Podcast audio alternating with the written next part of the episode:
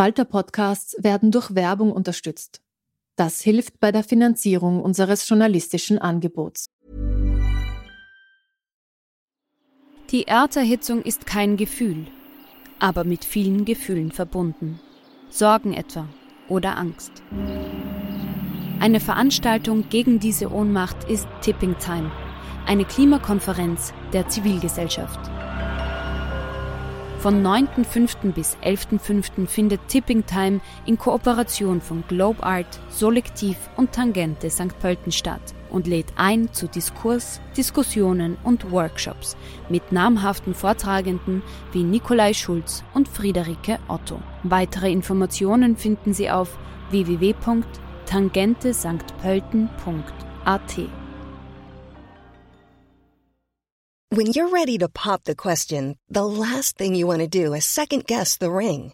At Bluenile.com, you can design a one of a kind ring with the ease and convenience of shopping online. Choose your diamond and setting. When you find the one, you'll get it delivered right to your door. Go to Bluenile.com and use promo code LISTEN to get $50 off your purchase of $500 or more. That's code LISTEN at Bluenile.com for $50 off your purchase. Bluenile.com code LISTEN.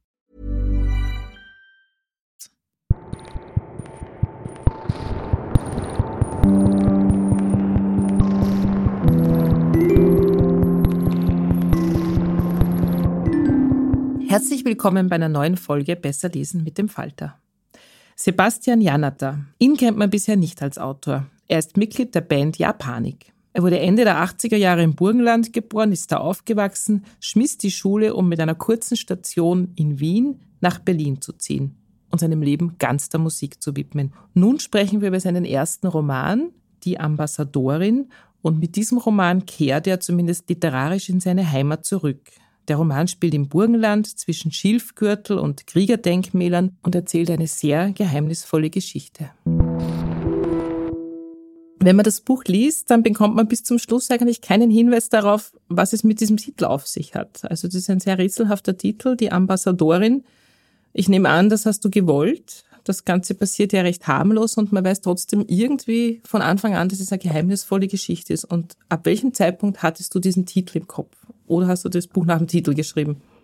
Der Titel war ganz am Anfang schon da. Das war für mich ein, ein Arbeitstitel, der ganz früh da war. Aber meine Lektorin Diana Stübs fand den sofort ähm, perfekt. Sie hat gemeint, den soll man immer ändern, weil das so nach Klassiker klingt, mhm. hat sie gesagt.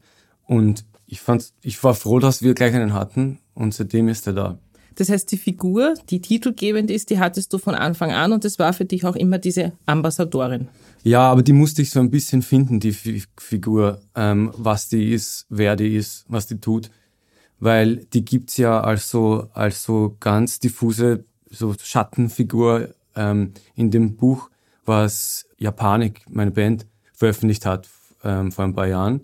Da kommt in einem Kapitel auch eine Ambassadorin vor, mhm. eine mysteriöse, aber scheinbar mächtige Gestalt. Und von daher kommt ein bisschen die Idee, weil ich diese, diesen Charakter schon damals irgendwie sehr spannend und interessant fand. Beziehungsweise meine, meine ganz, ganz vage Vorstellung davon, was die tut und wer die ist. Und das habe ich quasi mit übernommen in den Roman mhm. jetzt. Aber ich musste sie so ein bisschen erstmal kennenlernen. Das ist auch viel während dem Schreiben passiert. Ja, das ist ein interessanter Zugang, den ich noch nie gehört habe. Man man hat ein cooles Wort, das einem gefällt und überlegt sich dann eine Geschichte dazu. Vielleicht sollte man sich das mal überlegen, weil das Wort ist ja total spannend. Das macht ja schon einen totalen Erzählraum auf. Mhm. Und man nimmt sich dann das Wort und macht einen Roman rund um ein Wort. Das wäre ja. vielleicht ein Zukunftsrezept. ich, ich, ich, fand, ich fand das Wort, also ich fand nicht nur den Charakter spannend, sondern auch, wie du jetzt meinst, das Wort, weil es irgendwie auch ein bisschen zu einem der großen Kerne des Buchs passt ähm, weil das, weil das Wort Ambassador kann man meines Wissens nach, vielleicht ist es mittlerweile schon anders, finden. Im Duden finden aber Ambassadorin nicht. Also mhm. das ist eins dieser Wörter, wo es aus irgendeinem Grund keine weibliche Endung gibt, zumindest nicht offiziell. Das ähm, habe ich erst später herausgefunden, fand ich aber dann irgendwie witzig, weil es irgendwie zum Buch passt. Ja, wenn das Buch jetzt ein großer Erfolg wird, muss der Duden umgeschrieben werden. Genau. Coole Idee. Bevor wir ein bisschen mehr über den Inhalt des Buchs sprechen, müssen wir natürlich auch ein bisschen über dich als Person sprechen, weil du bist ja jetzt nicht als Autor vom Himmel gefallen und hast ein Buch veröffentlicht. Du hast ja irgendwie ein Leben vor dem Schreiben auch gehabt. Vielleicht magst du ganz kurz den Leuten, die dich nicht kennen, dich ein bisschen vorstellen. Also ich habe schon ganz früh angefangen, Musik zu machen und in ähm, verschiedenen Gruppen zu spielen.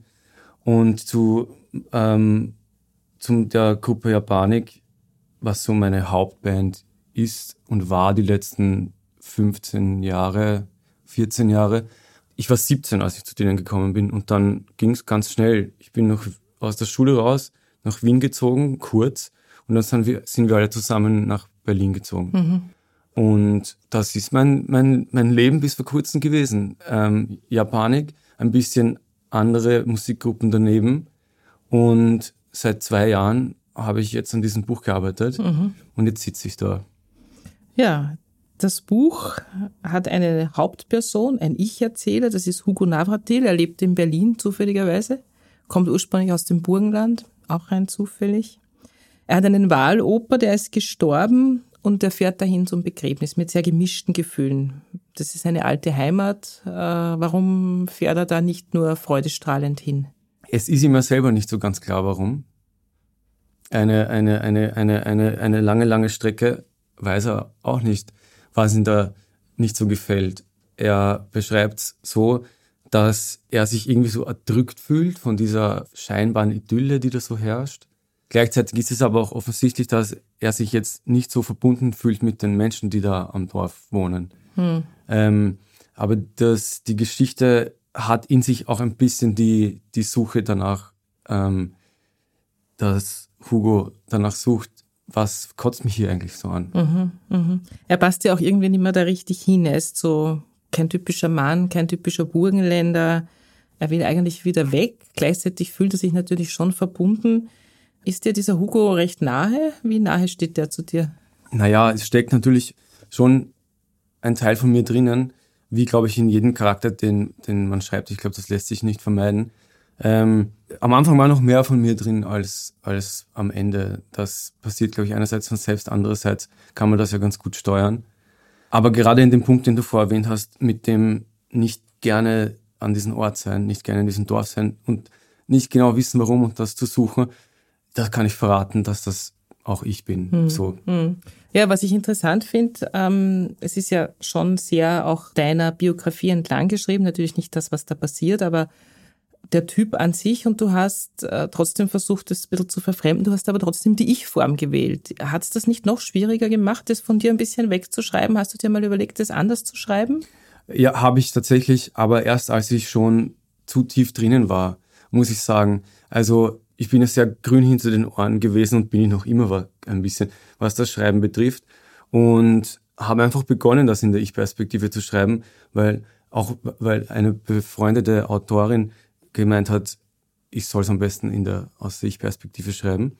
Ich habe den Tipp angenommen, habe das dann gemacht und eine Zeit lang gab es nur Text aus der Ich-Perspektive und ich habe mir irgendwie schwer getan und irgendwann habe ich dann ähm, diese Kapitel aus das, ähm, die das Leben von Hugos Großvater nacherzählen, begonnen daran zu arbeiten und die sind ja aus, ich glaube, Auktorial nennt man diese Erzählperspektive, genau. dritte Person, ja. ähm, geschrieben und da habe ich mir viel leichter getan. Das ist viel flüssiger gegangen. Ja. Aber das waren einen, und ich habe mich gewundert, es hat mich gefreut, dass das ähm, so anders ist und so viel leichter geht.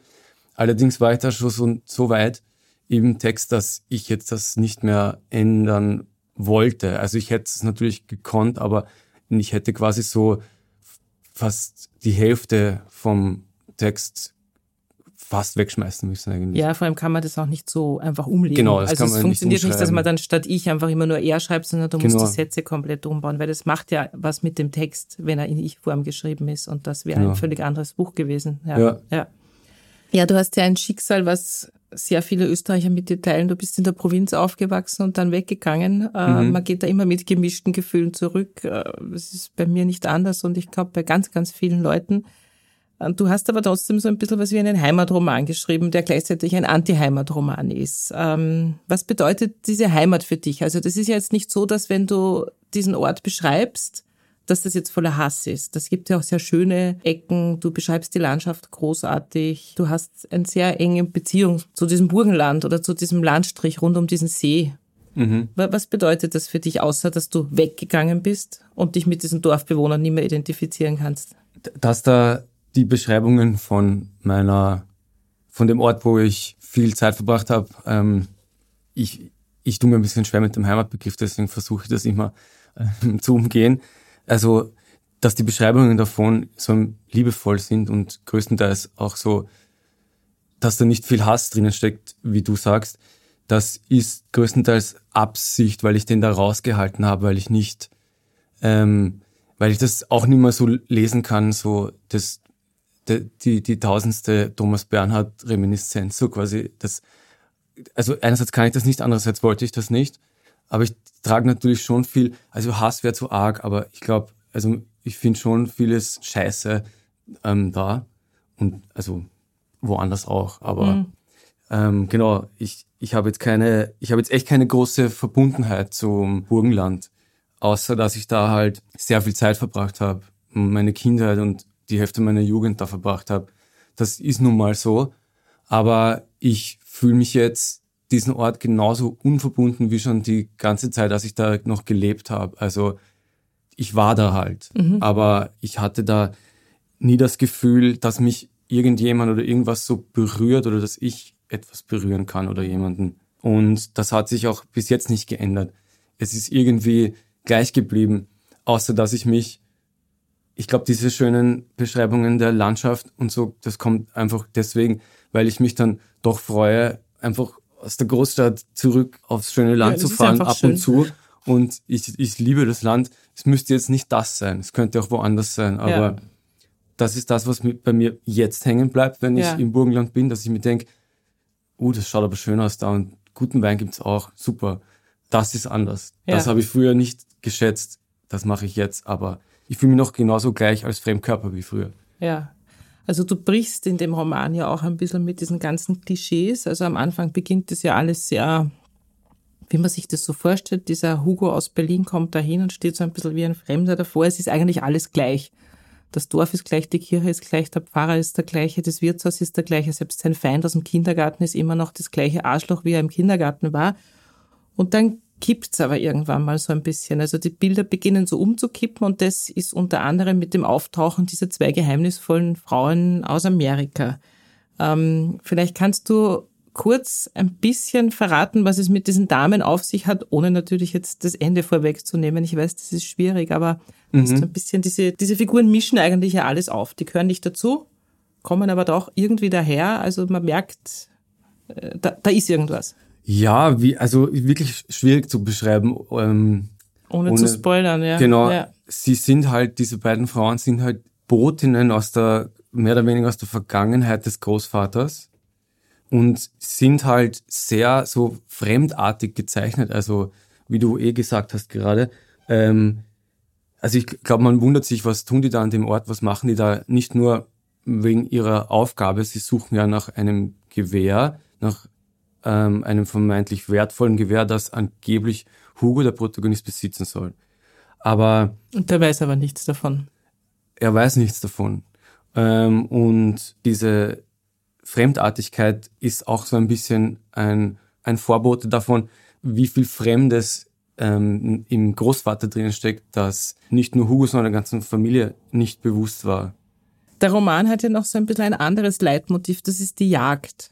Ähm, es beginnt ja mit einer sehr argen Szene, wo der kleine Hugo mit drei, mit seinem Opa, der eigentlich so ein Wahloper ist, es ist gar nicht sein echter Opa, auf die Wildschweinjagd mitgenommen wird, wo gleich ein fürchterliches Unglück passiert und ein Hund ums Leben kommt, so viel kann man verraten. Die Mutter wird durch einen Gewehrschuss verletzt und das ganze Buch über suchen sie eben ein, ein Gewehr, eine antike Büchse, die angeblich der Hugo haben soll, aber er weiß nichts davon. Hast du ein Verhältnis zur Jagd? Hast du das einfach nur beobachtet oder was ist dein Verhältnis zu Jagen und Gewehren? Mm, mein Großvater war Jäger, der bis zu einem gewissen Teil auch Vorlage war für den Großvater im Buch. Und der hat mich da einfach schon früh unterrichtet darin. Also zum Beispiel diese Szene mit den, mit den, mit den Gewehren, die, da, die im Buch ist, da sitzt der kleine Hugo mit drei Jahren am Boden der Stube des Großvaters und poliert so ein riesiges Jagdgewehr und Hugos Mutter kommt rein, um ihn abzuholen und ähm, dreht vollkommen zurecht durch. ähm, da, das ist tatsächlich eine Szene aus meiner Vergangenheit. Ich kann mich nicht mehr daran erinnern, aber meine Mutter erzählt es immer sehr lebhaft. Ähm, das ist so passiert und ähm, alles, was da drinnen steckt über so Jagd und Wald und so, habe ich tatsächlich von meinem Großvater gelernt. Und ich fand das aber auch irgendwie so, fand das aber auch irgendwie passend zu, zu, zu dem, ähm, zu dem Dorf und der Dorfgeschichte, weil das halt so ein, ein Beruf ist, der da einfach mhm. gut reinpasst. Mhm. Ähm, in, einen, in eine Umgebung, wo Hugo überhaupt nicht reinpasst. Mhm.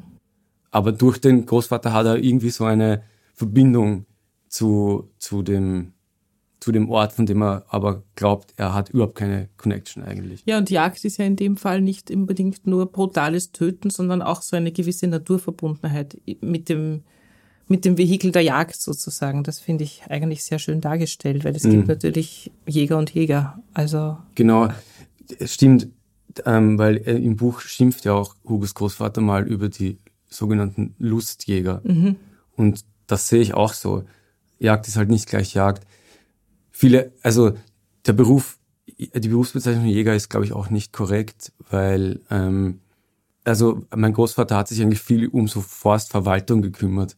Also ich glaube, das heißt Förster, aber das ist ähm, von Region zu Region auch ein bisschen unterschiedlich, soweit ich weiß. Aber man macht eigentlich ganz viel. Manche schießen nie auf Tiere zum mhm, Beispiel. Mhm. Also es hat ähm, nichts mit dem Begriff zu tun, den wir kennen, dass sich jemand aus der Stadt eine teure Jagd pacht und dann sieben Hirsche abknallt. Genau, ja. das ist einfach, das finde ich, also finde ich persönlich eklig. Und findet auch Hugos Großvater als Jäger eklig. Mhm. Ja.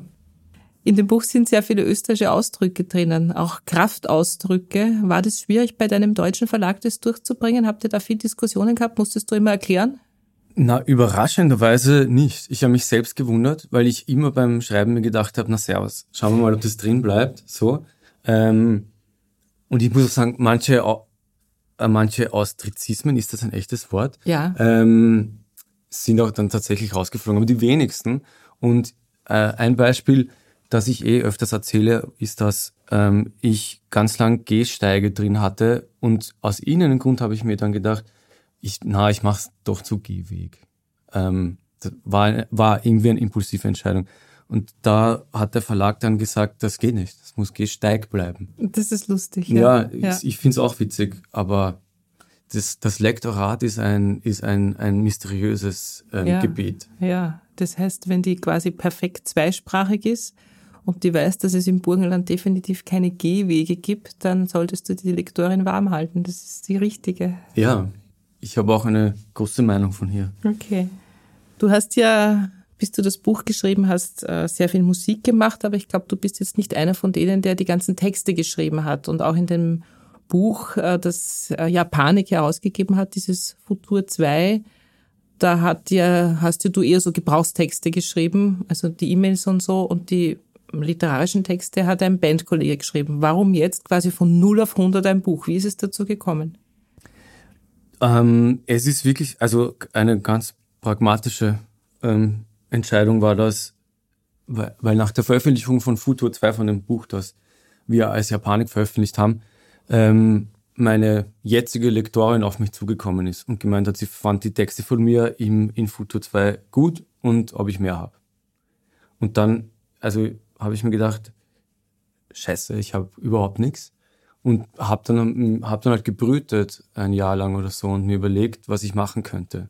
Dazwischen habe ich dann aber einen Agenten kennengelernt, Daniel Murser, der dann doch nochmal auf Verlagssuche gegangen ist mhm. mit dem, was er von mir schon hatte. Aber am Ende bin ich dann eh wieder bei Diana Stübs von Robert gelandet und darüber freue ich mich sehr, dass das so passiert ist. Aber ich muss sagen, es ist der Impuls, dass ich das schreibe, ist echt von außen gekommen. Mhm, das ist oft so. Das Weil ich mir bis dahin auch einfach nicht zugetraut habe, dass das jemanden, also ich fand meine Texte bei Futo 2 unterhaltsam aber ich hätte nicht gedacht, dass das, dass das ähm, wirklich jemanden so interessiert, dass er er oder sie meint, hast du mehr. Ja, das ist ja vor allem ein Unterschied, weil das ist ja die kurze Strecke gewesen. Das sind immer nur kurze Passagen, aber so ein Roman ist ja doch, ähm, schreibt man ja nicht in drei Tagen und ist sowohl beim Schreiben als auch beim Lesen wirklich die lange Strecke. Ja. Äh, wie, wie ist es dir damit gegangen? Hast du das dazwischen das Gefühl gehabt, oh Gott, ich sitze da jetzt schon ein Jahr und ich weiß nicht, wo es hinläuft. Das ist ja auch ganz was anderes, alleine einsam zu schreiben, als mit Leuten zusammen Musik zu machen. Alleine das ist ja ein mhm. unglaublicher Unterschied. Ja, das ist ein, ein guter Punkt, weil das ist natürlich sehr angenehm, besonders wenn man gerne die Kontrolle hat, so wie ich, ähm, dass man vieles alleine entscheiden kann, ist aber auch gleichzeitig die Schwierigkeit, wie du es selber geschildert hast gerade, weil Entscheidungen treffen kostet ja immer ein bisschen Energie, große Entscheidungen kosten viel Energie und wenn man ständig alleine entscheidet, ist das, kann das natürlich auch, da kann man auch mal ausbrennen dabei. Das war ein bisschen schwierig. Aber was die Arbeit wirklich am schwierigsten für mich gemacht hat, war, dass ich sehr ins Blaue hinein gestartet habe, weil ich auch noch nicht so viel Ahnung hatte vom, von dem Handwerkschreiben. Weil ja die Texte in Futo 2, ähm, diese Kurztexte quasi das erste waren, das ich geschrieben habe. Ähm, und dann habe ich eben gleich an dem Langtext begonnen, also das, den Roman jetzt. Ähm, und hatte halt, hatte halt Ideen, bis zu einem Drittel und, und habe da mal hineingeschrieben einfach. Und der Rest ist dann rausgewachsen aus dem ersten Drittel. Und ich glaube, dass das für AnfängerInnen nicht unbedingt die beste Strategie ist, weil man es eh schon die ganze Zeit so sucht und, und, und verunsichert ist. Ähm, und ich glaube, sowas wie ein, ein vorher schon gut durchdachter Plot bis ungefähr zum Ende oder ähm, ein ganz, ganz deutlicher, starker Kern, um den man rumschreibt, hilft bei diesen Unsicherheiten. Ja, wobei es natürlich auch manchmal so ist, dass man den Plot zwar im Kopf hat, aber wie viele Autoren und Autorinnen sagen, es dann nicht funktioniert, weil die Figuren sich verselbstständigen. Also das mm, ist leider stimmt. so in den Büchern, dass die dann, das wirst du die Erfahrung ja auch gemacht haben. Nein, aber nimm mir, nicht, nimm mir nicht die Hoffnung. Ich habe die Hoffnung, dass wenn ich's, ich, ich würde es gern, wenn ich noch ein Buch schreibe, ein bisschen geplanter mache.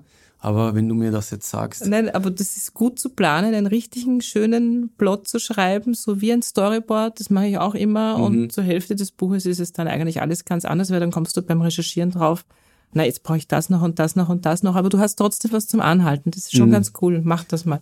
Oh nein, okay. Äh, wie schreibst du? Wo schreibst du? Im Kaffeehaus zu Hause, in der Nacht, am Tag, äh, nüchtern, betrunken, äh, in aller Lebenssituationen? Ähm, ich schreibe, also ich, ich kann am besten arbeiten, ich kann am besten schreiben ähm, nach dem Aufstehen. Also frühstücken und dann mit der Arbeit beginnen, so wie es die meisten Menschen machen. Das funktioniert für mich am besten. Ähm, ich kann ähm, überhaupt nicht zu Hause arbeiten. Das, das funktioniert nicht. Da bin ich viel zu unkonzentriert. Und in Ermangelung einer Schreibstube gehe ich in Bibliotheken. Mhm.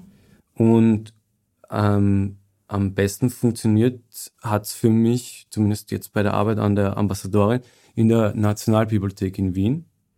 Ich weiß nicht wieso, aber die Stimmung da. Das ist inspirierend.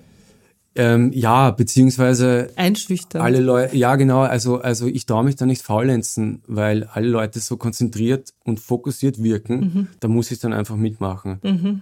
Und das kriege ich im Kaffeehaus nicht hin und schon gar nicht zu Hause, wo ich auch genauso gut jetzt alles andere machen kann. Natürlich, Kühlschrank, Waschmaschine, alles genau. da. So, sogar putzen könnte man, schauen. oder? Ja, ja, genau. Geputzt habe ich auch oft, aber ich glaube, so geht's vielen. Ja. Das heißt, die Frage erübrigt sich, äh, hörst du Musik beim Schreiben in der Nationalbibliothek wohl nicht? Doch, ich habe die ganze Zeit Musik gehört beim Schreiben mit Kopfhörern. Und was hörst du für Musik? Ähm, echt ähm, jegliche Musikrichtung, die es gibt. Hauptsache, sie hat keinen Text. Okay. Ich brauch, das, das ich, hätte mich jetzt verunsichert, wenn genau. du sagst, du hörst äh, deutschen Text beim Schreiben mhm. oder so. Ich mir gedacht, okay, er ist ein Genie. Voll, also genau das, das ist anscheinend einleuchtend. Also ich, ich brauchte die Musik halt eher so zu, zur Isolierung. Mhm. Das hat mir sehr beim Fokussieren geholfen. Mhm. Was auch ein guter Tipp ist, im Zug kann man extrem gut schreiben. Also acht Stunden Zug fahren mit Kopfhörer, halber Roman. ja, ja, also viele Menschen, viele Menschen können sehr gut arbeiten im Zug also vornehmlich schreiben. Ich kann das nicht, weil ich immer so ähm, müde bin, wenn ich im Zug fahre, weil der meistens früh geht und ich meistens sehr lange wach bin. Okay. Und wenn ich müde bin, dann tue ich mir naturgemäß sehr schwer. Ja. Wir reden jetzt nicht nur über das Schreiben, sondern auch über das Lesen. Ich gehe davon aus, dass du hin und wieder mal ein Buch liest, wenn du den Impuls hattest, eines zu schreiben. Wie stehst du denn zur Literatur von äh, Musikerkollegen? Hast du das gelesen? Es ist ja so ein bisschen ein Trend in den letzten Jahren. Also wir haben vorher von Hubert von Geusern gesprochen, äh, Jochen Distelmeier und so weiter hat Bücher geschrieben, die teilweise von der Kritik jetzt auch nicht wahnsinnig gut aufgenommen worden sind, so nach dem Motto, na bleibst lieber bei der Musik. Äh, liest du sowas? Interessiert dich sowas? Oder bist du einfach, du gehst einfach deinen Weg und was die anderen machen, ist dir egal? Na, ich muss ganz ehrlich sagen, es interessiert mich überhaupt nicht. Und ich glaube, die Welt braucht auch jetzt wahrscheinlich nicht so noch ein Buch von so eine, einem mittelalter weißen deutschen Musiker, männlich, ähm, der so aus nur so über den eigenen Sumpf schreibt. Also ich glaube, ich glaube, es ist schön und hat vielen Leuten Freude bereitet, Herr Lehmann zu lesen. Aber ich weiß nicht, ob, ob sowas noch notwendig ist mhm. auf der Welt weiß ich nicht. Mich interessiert's überhaupt nicht. Und es hat aber auch was damit zu tun, dass ich halt, ich habe irgendwann bemerkt, dass ich, dass 99 Prozent meiner Bücher von, von Männern sind und von weißen Männern sind. Und habe mir gedacht, ich muss jetzt mal anfangen, den Rest der Welt kennenzulernen. Ähm, und meistens sind's halt, aber sind halt die Musiker, mhm. ich gendere es absichtlich nicht, die einen Verlagsvertrag bekommen, so wie ich. Also mhm. weiße Männer. Ähm, Aber wir können dir mal eine Literaturliste schicken, wir sind da ganz gut aufgestellt. Ja, ja, na, also äh, da will ich nicht so verstanden wissen, als, als würde ich sagen, es gibt, es, es gibt keine, es gibt, es gibt natürlich unendlich viel gute Literatur von, von, von weiblichen Autorinnen. Ähm, und ich habe mittlerweile Gott sei Dank schon einen eher einen Überhang in die andere Richtung geschafft. Ähm, ich meinte nur, ich wollte damit nur die Problematik ansprechen, dass es, dass es, glaube ich, ähm, dass es, glaube ich, weiblichen Autorinnen oder was für eine Geschlechterform auch immer die haben, also Autoren, die nicht cis-männlich sind, schwer haben, einen Buchvertrag zu bekommen oder schwerer haben. Mhm. Das wollte ich damit sagen. Ja, das würde ich auch genauso unterschreiben. Ja. ja. Bevor du uns eine kurze Stelle aus deinem Buch liest, hören wir noch ein paar Tipps der Falter-Redaktion. Mein Name ist Matthias Dusini. Ich leite das Feuilleton des Falter. Ein Sachbuch, das ich Ihnen diese Woche vorstellen möchte, stammt von dem Historiker Mark Sedgwick und ist im Madison Seitz Verlag erschienen. Es heißt Gegen die Moderne. Das geht darin um eine inzwischen fast vergessene, aber dennoch sehr einflussreiche Geistesströmung des 20. Jahrhunderts, die Traditionalisten. Die Traditionalisten waren so ein loses Netzwerk von Denkern, die alle der Hass auf die Moderne einte. Die Aufklärung und ihr Programm waren ja erklärter Gegner und sie suchten nach Wissensformen in der Geschichte der Religionen. Das Christentum lehnten sie ab als zu aufgeklärt. Der Islam und der Koran hingegen waren für sie wertvolle Quellen. Wenige der Protagonisten sind in Erinnerung geblieben, aber es gibt auch prominente Abkömmlinge. Mircea Eliade, der rumänische Begründer der modernen Religionswissenschaften, war etwa ein Traditionalist. Andere wie Julius Evola tauchen in Zusammenhängen der neuen Rechten auf. Also er war eine einflussreiche Persönlichkeit des frühen Faschismus und hat auch Mussolini fasziniert. Die Geschichte von Sedgwick wäre nichts anderes als ein Treppenwitz der Philosophiegeschichte, wenn sie nicht aktuell wäre. Wir leben in Trump-Amerika und in Putin-Russland eine breite Bewegung, die mit den Traditionalisten den Hass auf die Aufklärung, auf eine auf Fakten basierte Wissenschaft, auf die Gleichheit der Menschen teilt. Und das macht den Traditionalismus gewissermaßen zu einer Folie für das reaktionäre Denken der Gegenwart. Dann habe ich noch einen Roman mitgebracht, der bei Rowold erschienen ist. Er heißt Judy von Mariam Küsel Husseini, eine deutsche Schriftstellerin. Das ist ein überraschender Roman, weil er eigentlich ein bisschen ein fades Thema hat, aber etwas ganz Besonderes daraus macht. Es geht um Hugo von Tschudi, einen Kunsthistoriker, einen Berliner Kunsthistoriker, der um 1900 sich stark machte für die moderne Bewegung, die Impressionisten, die damals als revolutionär galten, nach in das konservative Berlin importierte und sich dadurch das Berliner Establishment zum Feind machte. Das wäre ein nicht weiter erwähnenswertes Kapitel der Kunstgeschichte, wenn die Autorin daraus nicht ein großartiges Gemälde machen würde. Sprachlich und stilistisch sozusagen so mit allen Wassern gewaschen, macht sie aus jedem Satz ein Gemälde und aus jedem Adjektiv eine Farbe. Also sie tritt gewissermaßen mit dem Thema der Malerei in Konkurrenz. Daher ist dieses Buch ein rein sprachlich höchst vergnüglich zu lesendes Kapitel der deutschen Kulturgeschichte.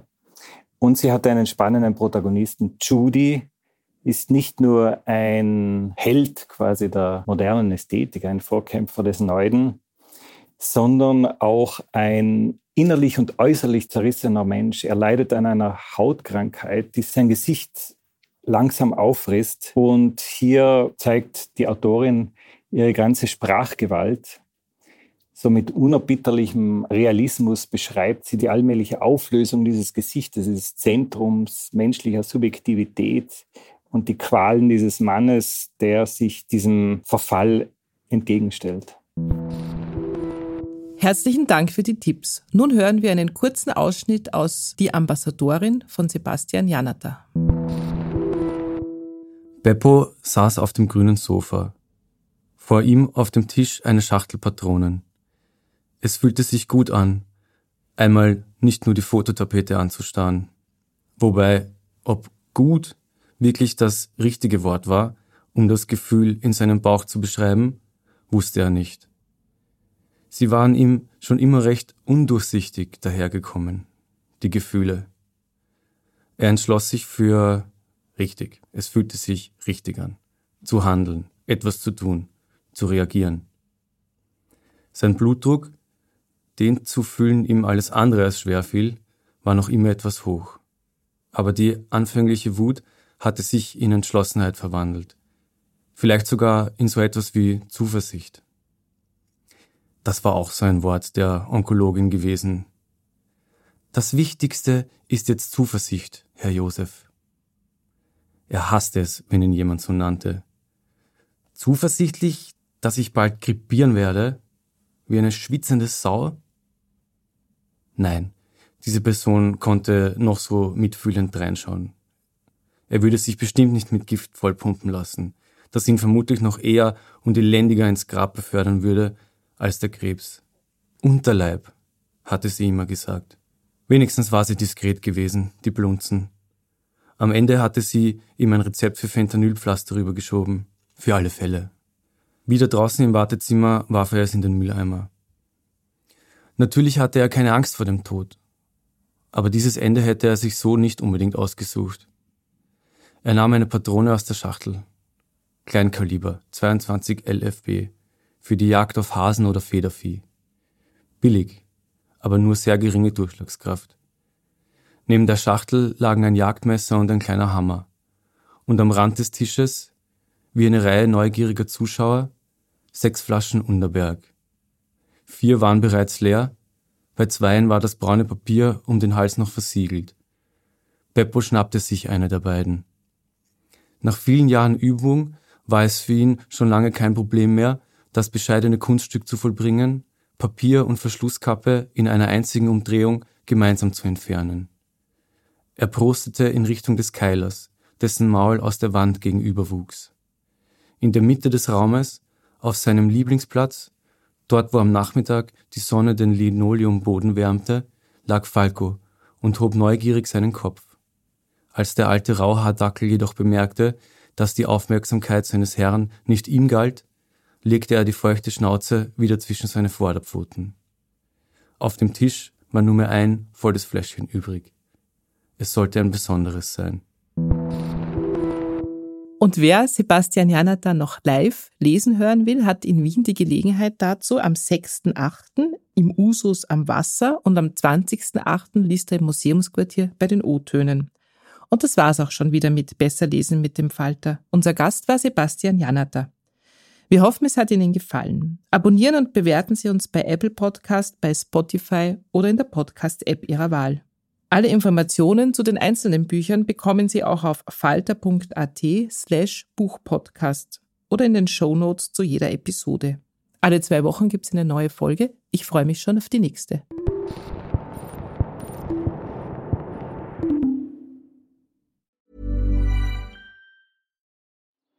Die Erderhitzung ist kein Gefühl, aber mit vielen Gefühlen verbunden. Sorgen etwa oder Angst. Eine Veranstaltung gegen diese Ohnmacht ist Tipping Time, eine Klimakonferenz der Zivilgesellschaft. Von 9.5. bis 11.5. findet Tipping Time in Kooperation von Globe Art, Solektiv und Tangente St. Pölten statt und lädt ein zu Diskurs, Diskussionen und Workshops mit namhaften Vortragenden wie Nikolai Schulz und Friederike Otto. Weitere Informationen finden Sie auf www.tangentesanktpölten.at. Hey, it's Paige DeSorbo from Giggly Squad. High quality fashion without the price tag. Say hello to Quince. I'm snagging high-end essentials like cozy cashmere sweaters, sleek leather jackets, fine jewelry, and so much more. With Quince being 50 to 80% less than similar brands. And they partner with factories that prioritize safe, ethical, and responsible manufacturing. I love that. Luxury quality within reach. Go to quince.com slash style to get free shipping and 365 day returns on your next order. Quince.com slash style.